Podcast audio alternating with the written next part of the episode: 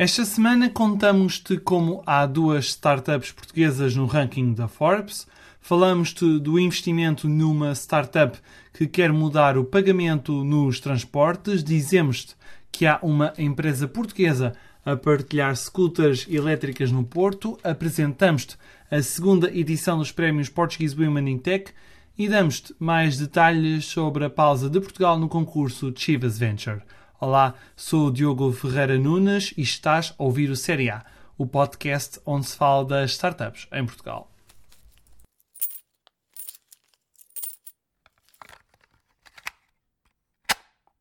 Portugal teve entrada dupla no ranking da Forbes para as melhores empresas na área de inteligência artificial.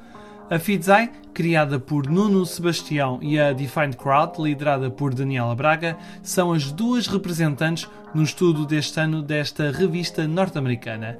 A Fidzai ocupa o 15º lugar e está avaliada em 575 milhões de dólares, mais de 525 milhões de euros, graças à solução de combate à fraude e lavagem de dinheiro, e que já tem os bancos Citi e Lloyds entre os seus clientes.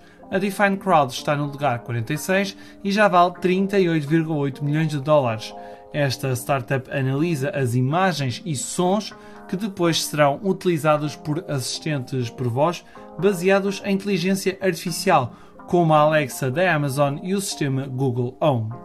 Falamos agora de investimento. O grupo Barraqueiro e Beatriz Barata, da família da dona da Scott Urb, apostaram na Ubi Rider. Esta startup está a desenvolver a plataforma PIC, que permite aos utilizadores planearem viagens, pagarem bilhetes e viajarem para qualquer destino em qualquer local usando a melhor combinação em meios de transporte.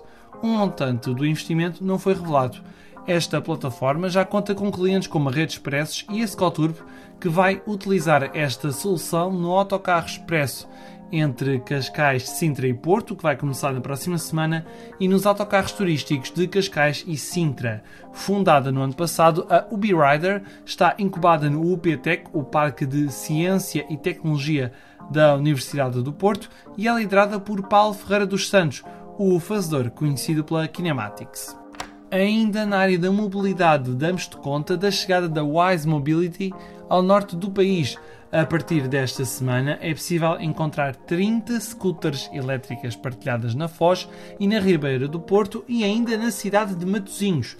As emissões de dióxido de carbono poupadas ao ambiente serão contabilizadas dentro da plataforma Air, desenvolvida pelo CEIA, o Centro de Engenharia e Desenvolvimento de Produto incubado em Matosinhos. Através desta plataforma é possível quantificar, valorizar e transacionar as emissões de dióxido de carbono evitadas na mobilidade urbana, recompensando os utilizadores pela adoção de comportamentos sustentáveis. Esta plataforma já está a ser utilizada desde o final de maio pela plataforma de partilha de trotinetes elétricas CERC, a antiga Flash, e desde que o serviço arrancou já foram poupadas 12 toneladas de CO2. A prazo serão colocadas entre 250 e 300 scooters da Wise no Porto e em Matosinhos. Portugal vai voltar a dar prémios para as melhores mulheres na área da tecnologia. A segunda edição dos prémios Portuguese Women in Tech está marcada para o fim de outubro e vai decorrer no espaço de coworking na Albeato, em Lisboa. Na edição deste ano há 10 categorias a concurso, mais uma do que na edição do ano passado.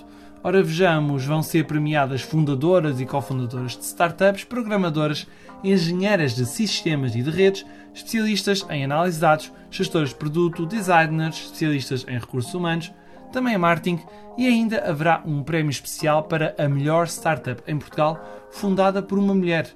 Até ao dia 2 de outubro, qualquer mulher poderá ser nomeada para cada uma das categorias, através da página oficial dos prémios. De seguida, as 5 mulheres mais nomeadas em cada categoria vão passar para as votações que terão lugar entre 3 e 13 de outubro.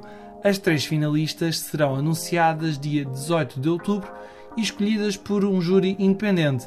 A gala vai decorrer no dia 28 de outubro.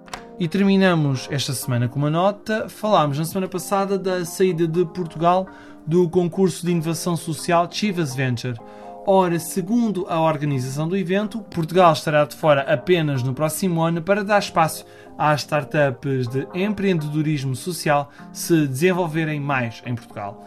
Na edição deste ano de Chivas Venture, Portugal conseguiu o terceiro lugar graças ao projeto Speak, que promove línguas e culturas de forma informal em várias cidades europeias. Graças a este desempenho, esta startup arrecadou 110 mil dólares em financiamento. E esta foi mais uma edição de Série A. Podes ouvir todos os episódios e subscrever este podcast no Spotify e nas principais plataformas. Obrigado pelo teu tempo e voltamos na próxima semana.